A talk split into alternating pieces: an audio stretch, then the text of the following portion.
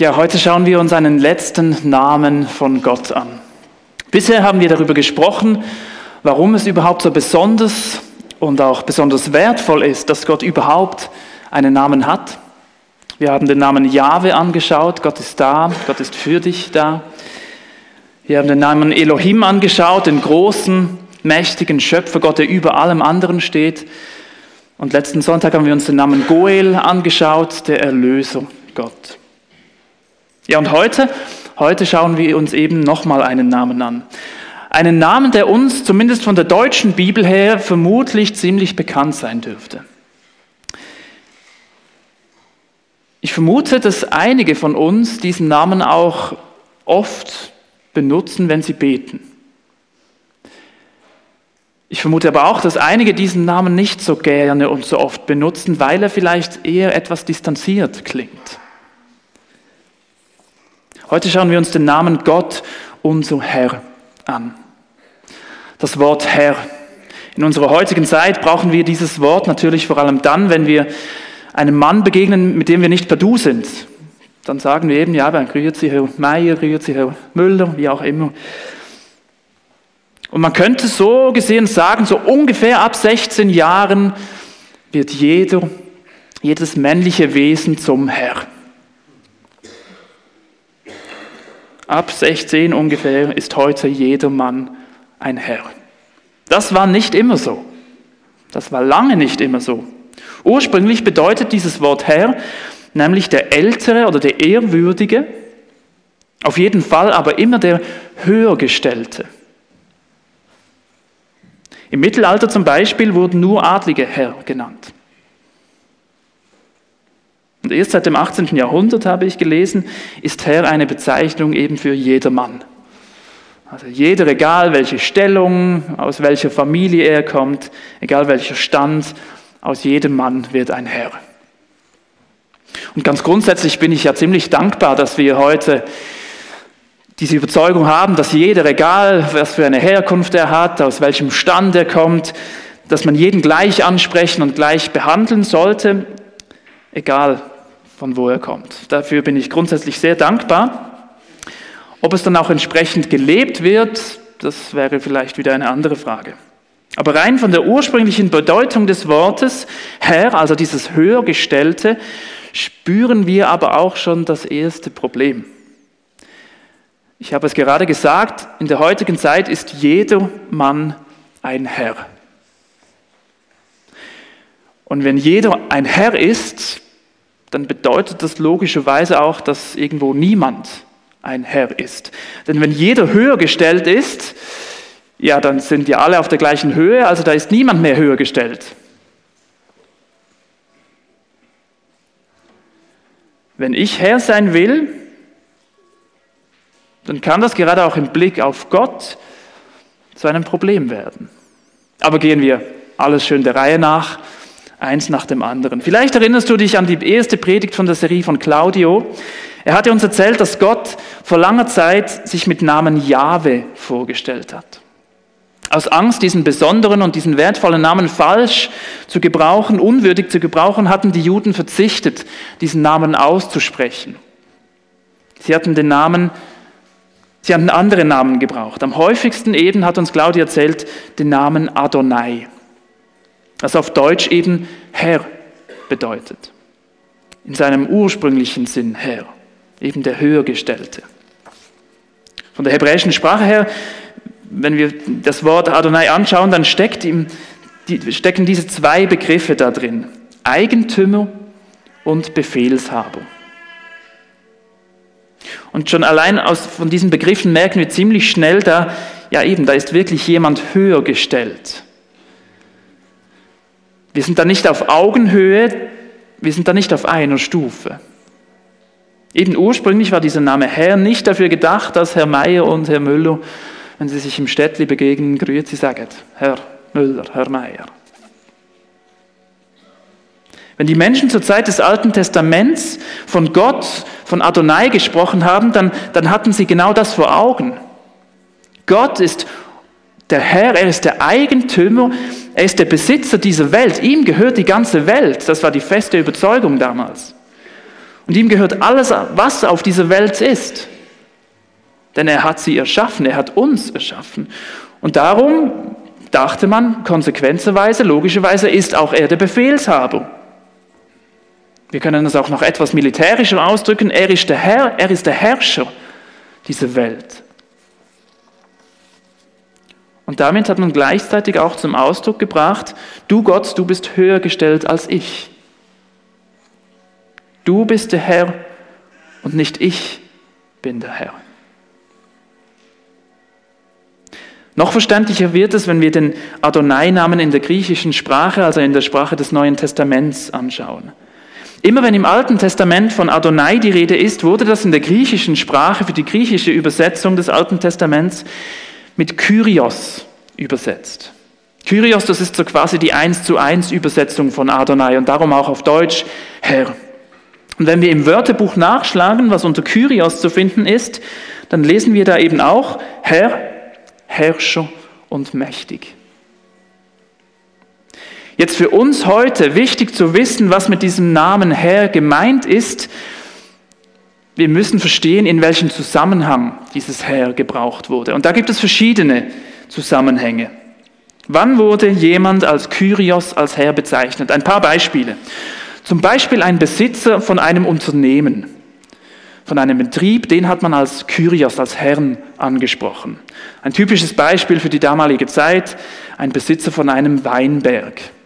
Das war damals oft ein größeres Unternehmen, der hatte Angestellte, die für ihn gearbeitet haben und er als Chef wurde als Kyrios, als Herr angesprochen. Und damit war klar, er hat das Sagen, er sagt, was zu tun ist und die anderen, die Angestellten führen aus. Oder man hat auch Besitzer von größeren Häusern, von größeren Wohnungen als Kyrios bezeichnet, so quasi der Hausherr. Und das war dieser Kyrios, der bestimmt hat, wer ein Zimmer in diesem Haus bekommt und wer nicht wenn diese Zimmer zum Beispiel vermietet wurden. Oder ein drittes Beispiel, in der damaligen Zeit war es üblich, dass man bei reicheren Haushalten Diener angestellt hatte. Und diese Diener nannten ihre Vorgesetzten oder eben auch diese Hausherren dann auch Kyrios. Also wir sehen schon anhand dieser drei Beispiele sehr stark, bei diesem Namen Herr geht es wirklich darum, dass jemand zum Ausdruck bringt, hey du, oder sie sind höher gestellt als ich. Du hast das Sagen und nicht ich. Für uns heute ist dieses Denken oder auch diese Sprache vielleicht eher etwas fremd. Klar, wir kennen schon auch Hierarchien. Es ist klar, wir sind nicht alle auf der gleichen Stellung. Es gibt irgendwo einen Chef und es gibt Angestellte und so weiter. Aber trotzdem, unser heutiges Denken ist schon viel mehr dass jeder sein eigener Chef ist und jeder darf in seinem Leben selber sagen, was er tun möchte, was er lassen möchte. Jeder darf tun, was er möchte. So ist grundsätzlich unser Denken heute. Das war früher definitiv nicht so. Und das hat auch mit dem damaligen Regierungssystem zu tun. Und das bringt mich zu einem vierten Beispiel, für was Kyrios gebraucht wurde. Kyrios wurde als Titel für den Kaiser also für den obersten Chef römischen, des römischen Volkes benutzt. Und mit diesem Titel Kyrios hat man zum Ausdruck gebracht, es gibt niemanden und es gibt nichts, der über dem Kaiser steht. Wenn man gesagt hat, der Kaiser, das ist mein Kyrios, dann war klar, das ist die höchste Instanz, die es gibt. Er ist der höchste aller Herren. Eigentlich war er schon auf der Stufe von Göttern. So wurde zum Beispiel der Kaiser Augustus, relativ bekannt, auch Kyrios Theos genannt. Das bedeutet auf Deutsch Herr und Gott. Also Kaiser Augustus wurde angesprochen mit, ja, Herr und Gott, ich habe dein Anliegen oder wie auch immer. Oder auch Kaiser Nero, auch eine bekannte ähm, Figur, wurde als Kyrios der ganzen Welt bezeichnet, Herr der ganzen Welt. Und nicht selten musste die Bevölkerung ihre Kaiser auch dementsprechend wie Götter verehren und teilweise sogar anbeten. Und da wird es jetzt spannend, denn jetzt gab es da einige, Mensch, einige Menschen, denen ging das ein bisschen zu weit. Die hatten sich geweigert, Gott mit Kyrios, mit Herr über alle Herren anzusprechen. Sie hatten sich geweigert, den Kaiser als Gott anzubeten. Und warum? Weil für sie eben nicht der Kaiser die oberste Instanz war, sondern jemand anderes. Ich spreche von den Jüngern von Jesus, von den Nachfolgern, von den Freunden von Jesus. Die haben nämlich Jesus mit diesem Namen Kyrios angesprochen. Jesus war ihr Herr. Er war derjenige, der den Ton angegeben hat. Er war ihr Chef. Zum Beispiel in diesem Moment, in dieser bekannten Geschichte, wo, wo sie zusammen mit Jesus auf dem See Genezareth waren am Fischen. Jedenfalls die Jünger waren am Fischen. Jesus musste, war irgendwie müde, hat sich hingelegt und war eingeschlafen. Und in der Zwischenzeit kam ein ganz starker Sturm auf. Nachlesen kann man die Geschichte in Matthäus Evangelium Kapitel 8. Ein ganz großer Sturm kam auf und die Jünger hatten Angst, dass ihr Schiff kentert und untergeht und sie sterben werden. Und dann haben sie Jesus geweckt und haben zu ihm gerufen, Herr, hilf, wir gehen unter, wir, wir sterben. Sie haben Herr geschrien. Und einerseits war dieses Herr auch einfach wieder so ein ganz, ich sage mal, weltlicher Ausdruck, weil sie waren die Schüler, die Jünger von Jesus und Jesus war ihr Lehrer, ihr Rabbi, ihr, ihr Chef. Und gleichzeitig steckte in dieser Aussage aber noch etwas viel, viel Größeres, viel, viel Tieferes drin. Wir lesen miteinander Philippa 2, Philipperbrief 2, die Verse 9 bis 7. Äh, nein, nicht 9 bis 7, 9 bis 11, Entschuldigung. Deshalb hat Gott ihn, also Jesus, auch so unvergleichlich hoch erhöht und hat ihm als Ehrentitel den Namen gegeben, der bedeutender ist als jeder andere Name. Und weil Jesus diesen Namen trägt, werden sich einmal alle vor ihm auf die Knie werfen. Alle, die im Himmel, auf der Erde und unter der Erde sind. Alle werden anerkennen, dass Jesus Christus der Herr ist und werden damit Gott, dem Vater, die Ehre geben.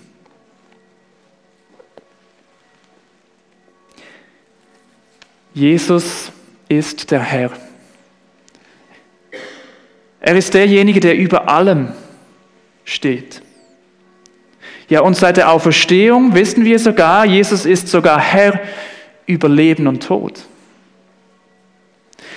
Ist es nicht enorm spannend, dass wir hier lesen, dass Gott seinem Sohn Jesus eigentlich seinen Namen gegeben hat? Wir erinnern uns, Jahwe, das war der Name, wie sich Gott vorgestellt hat, wurde oft dann mit Adonai wiedergegeben. Kyrios ist die griechische Übersetzung für Adonai und auf Deutsch Herr.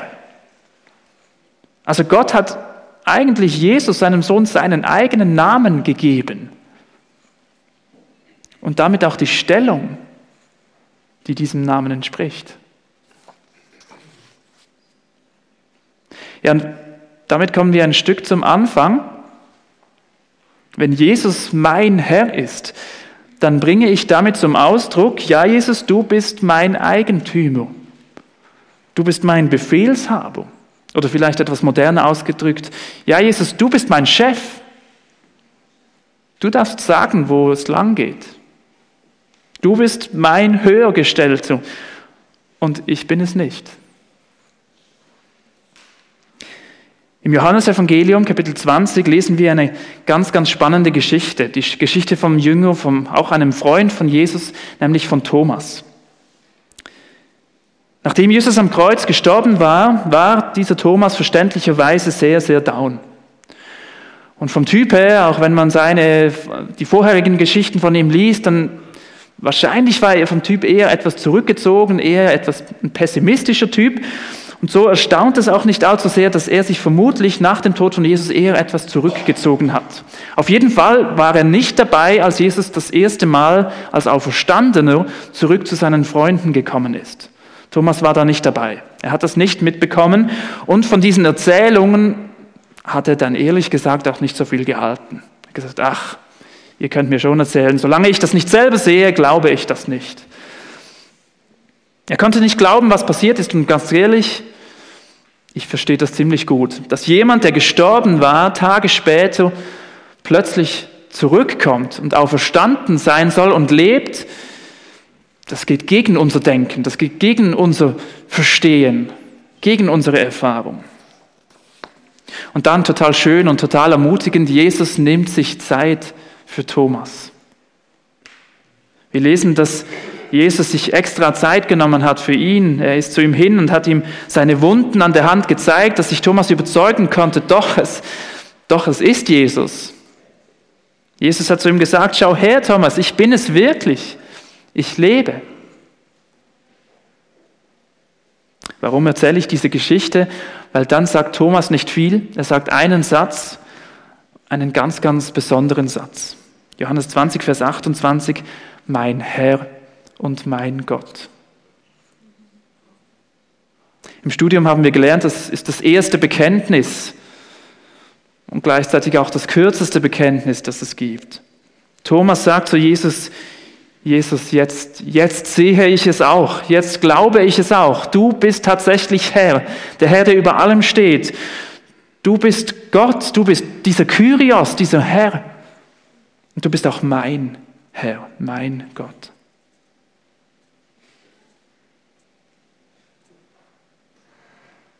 Thomas hat in diesem Moment gesagt, ich, ich sehe, ich verstehe, ich bekenne, du bist dieser Herr, du bist der Chef und du sollst auch mein Chef sein. Ich will dir mit meinem Leben nachfolgen und nicht umgekehrt. Was es bedeutet, Jesus nachzufolgen, dass Jesus Chef sein möchte, Herr sein möchte, hat für mich vor ein paar wenigen Jahren eine, eine neue, ist es eine neue, vielleicht eine tiefere Bedeutung bekommen. Ich hatte das Privileg, schon seit klein auf Jesus kennenlernen zu dürfen. Auch meine, Eltern war, auch meine Eltern waren mit Jesus unterwegs und so war für mich irgendwie schon immer klar, doch, ich will mit diesem Jesus unterwegs sein und ja, auch Jesus ist mein Chef. Wir singen das auch in vielen Liedern. Und wir, wir beten das und sagen das, ja Jesus, ich folge dir nach und du bist der Chef und nicht ich.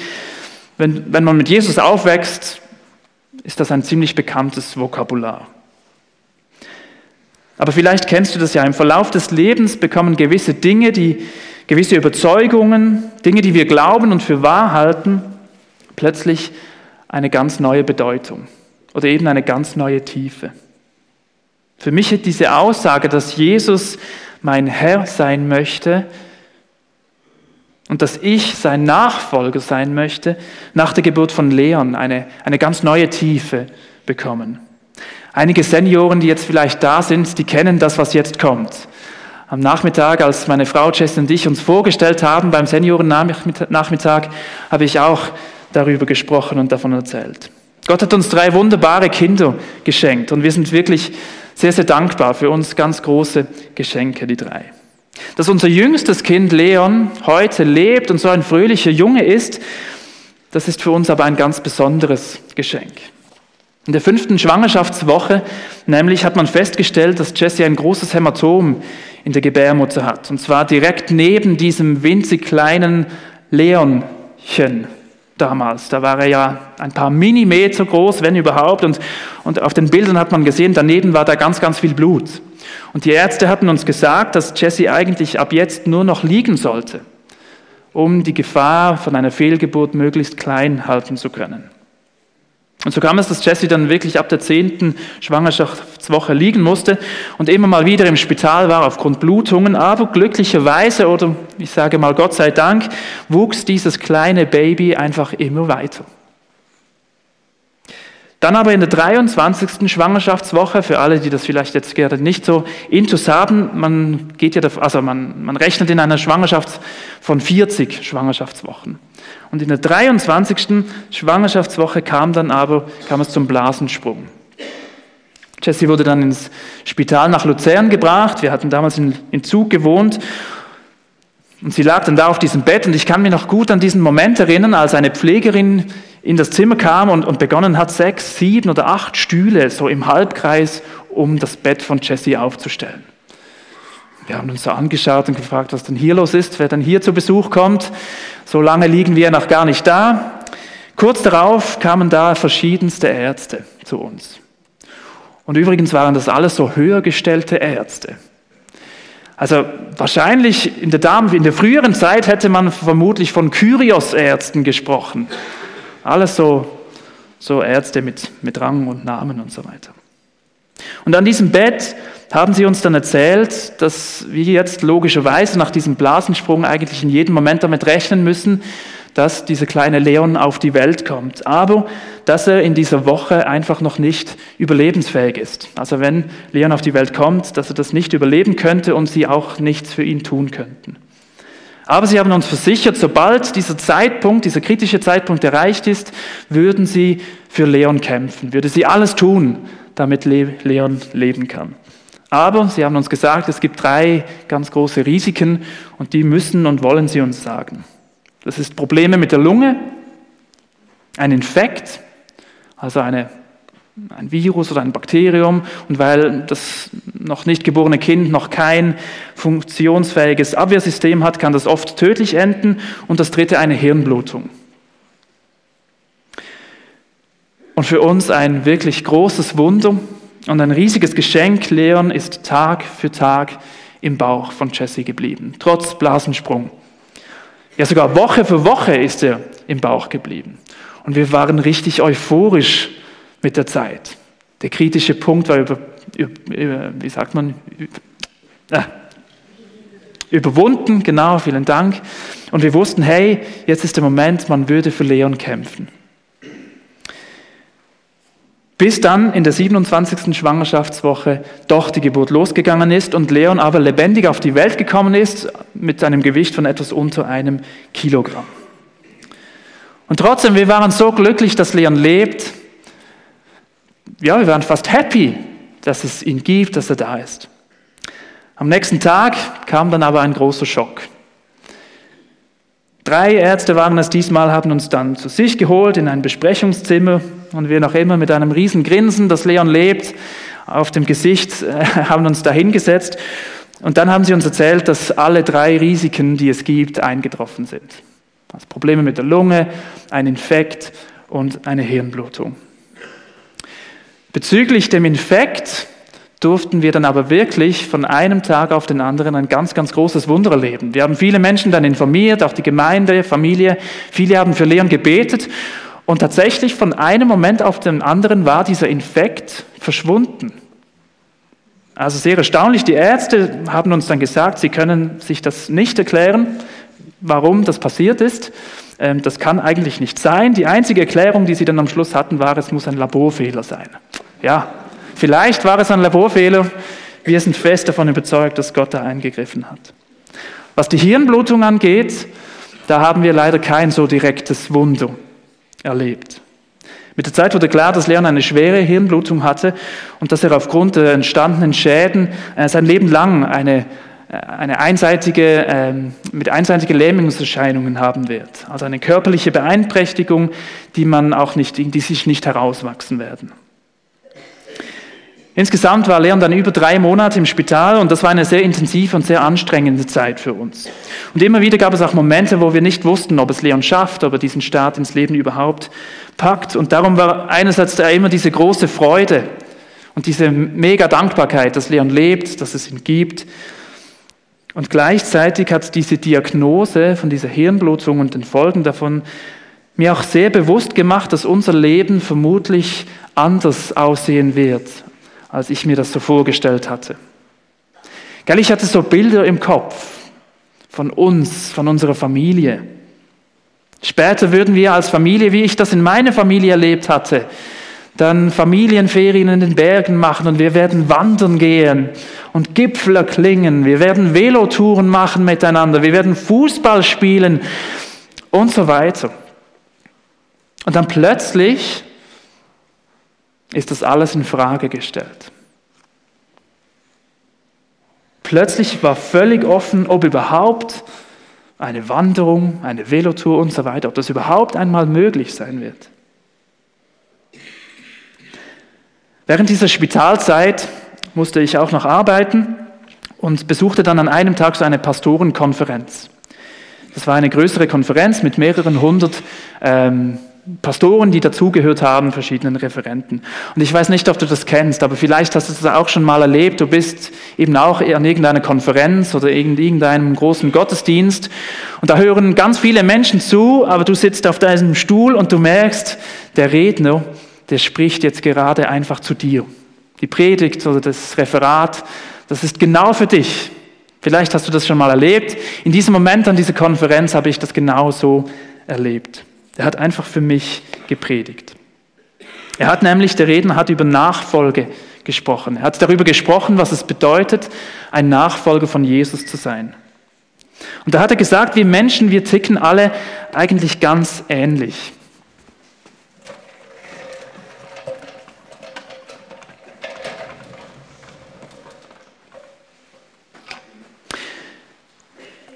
Hat gesagt, wie jeder von uns Menschen hat so eine Vorstellung, hat Träume, hat Ideen für sein Leben.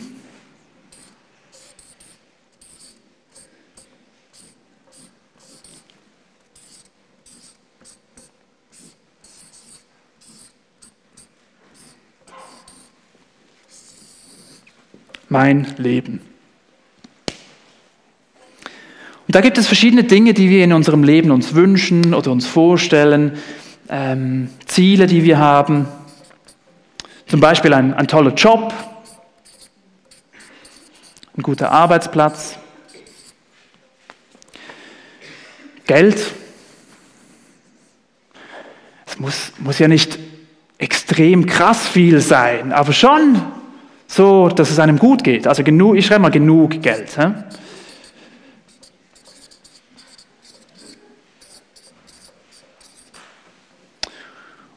Vielleicht eine tolle Wohnung, vielleicht ein Haus mit Garten wäre nicht schlecht, eine schöne Wiese. Vermutlich wünschen sich viele oder würden sich viele von uns einen, eine Partnerin oder einen Partner wünschen. Vielleicht später mal Kinder. Klar, Gesundheit.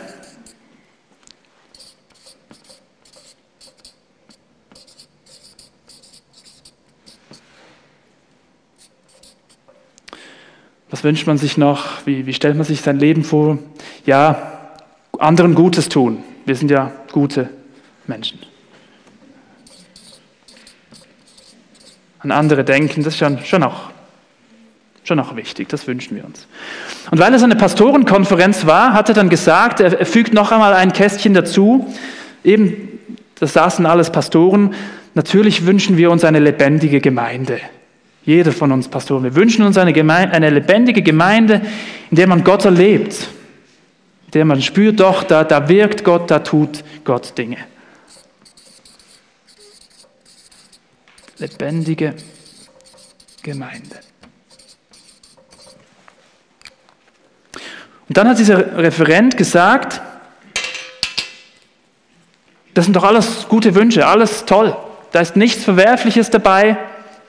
Alles wunderbar. Und darum machen wir dann Folgendes. Wir sagen, okay Gott, du siehst so, das ist meine Lebensvorstellung. Das sind meine Ideen vom Leben.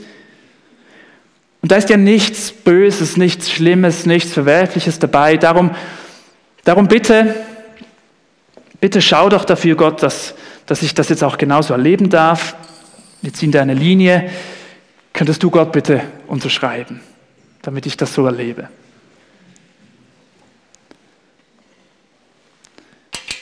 Und dann hat dieser Redner gesagt, das, was hier, was ich hier notiert habe, beschreibt aber eigentlich keine Nachfolge von Jesus.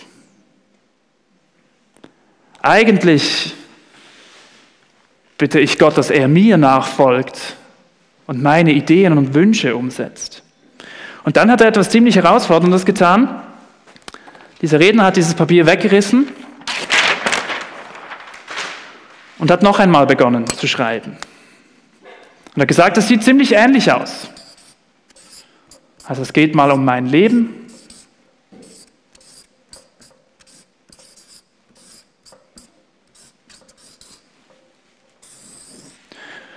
Und auch bei diesem Leben gibt es Dinge, die ich in meinem Leben erleben werde.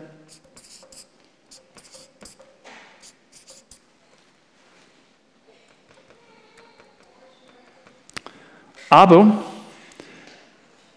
hier oben steht nicht einfach nur mein Leben, sondern es steht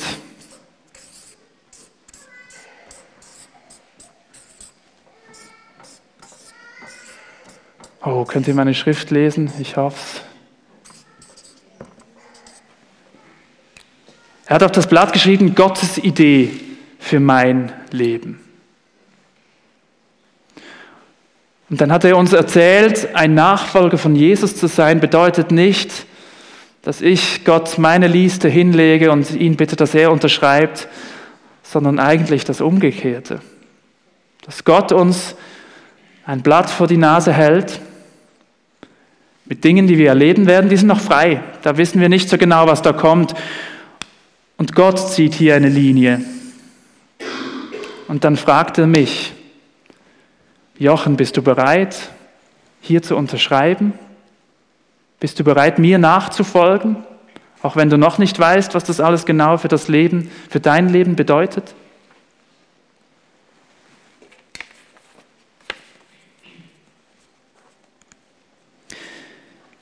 Dieses wunderbare Geschenk, das wir mit Leon bekommen haben, hat bei mir auf eine besondere Art bewusst gemacht, dass es eben eigentlich nicht darum geht, dass Gott meine Lebensideen und Vorstellungen, dass er einfach noch sein Okay dazugeben muss oder soll. Jesus nachzufolgen, Jesus als Herrn, als Kyrios zu haben, als Chef zu bezeichnen, bedeutet eben, dass ich ihm nachfolge und nicht er mir. Eben, er ist der Höhergestellte und ich gehöre ihm und nicht er mir. Und darum soll und darf er doch auch mitdenken und mitreden, was mein Leben angeht. Der Redner hatte da an dieser Konferenz dann eingeladen, nach vorne zu kommen und eine Unterschrift zu setzen. Und für mich war das sehr eindrücklich. Ich hatte mir in diesen Tagen sehr viele Gedanken gemacht. Ja, wie sieht denn unser Leben aus? Was waren denn meine Überlegungen, meine Wünsche für mein Leben und so weiter? Und ich habe dort gesagt, ja Gott, ich, ich will diesen Weg mit dir mitkommen, ich will dir nachfolgen, auch wenn ich nicht genau weiß, was das alles jetzt bedeutet, was mit Leon auf uns zukommt, aber ich will diesen Weg mit dir gehen. Ich will dir nachfolgen, auch wenn da viele offene Fragezeichen sind.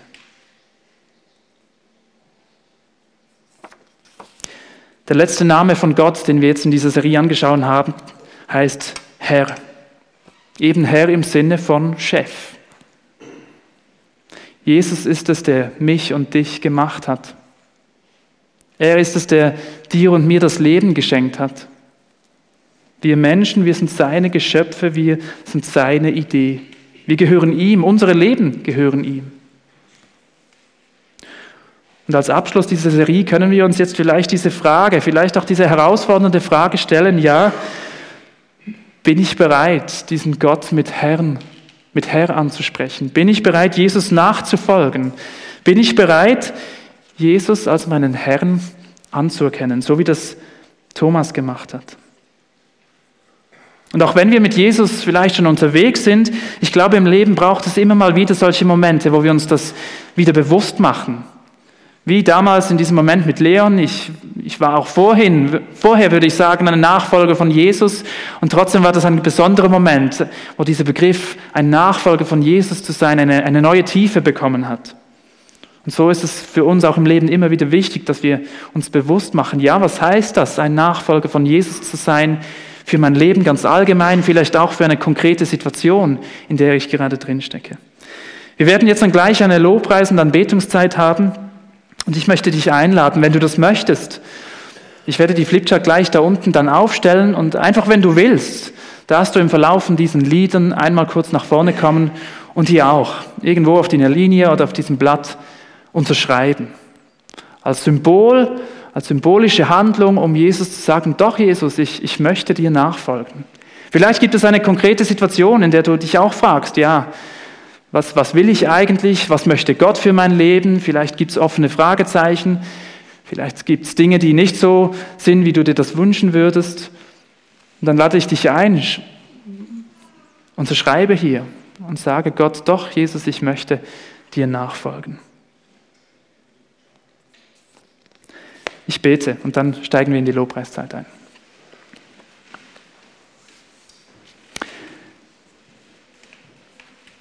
Ja, Vater im Himmel, wir haben ganz viel jetzt über dich nachgedacht, wer du bist und wie du bist in den letzten Wochen. Wir haben gehört, dass du ein Gott bist, der ganz nah zu uns gekommen ist, der für mich möchte da sein, die so absolut nah, freundschaftlich mit mir möchte unterwegs sein.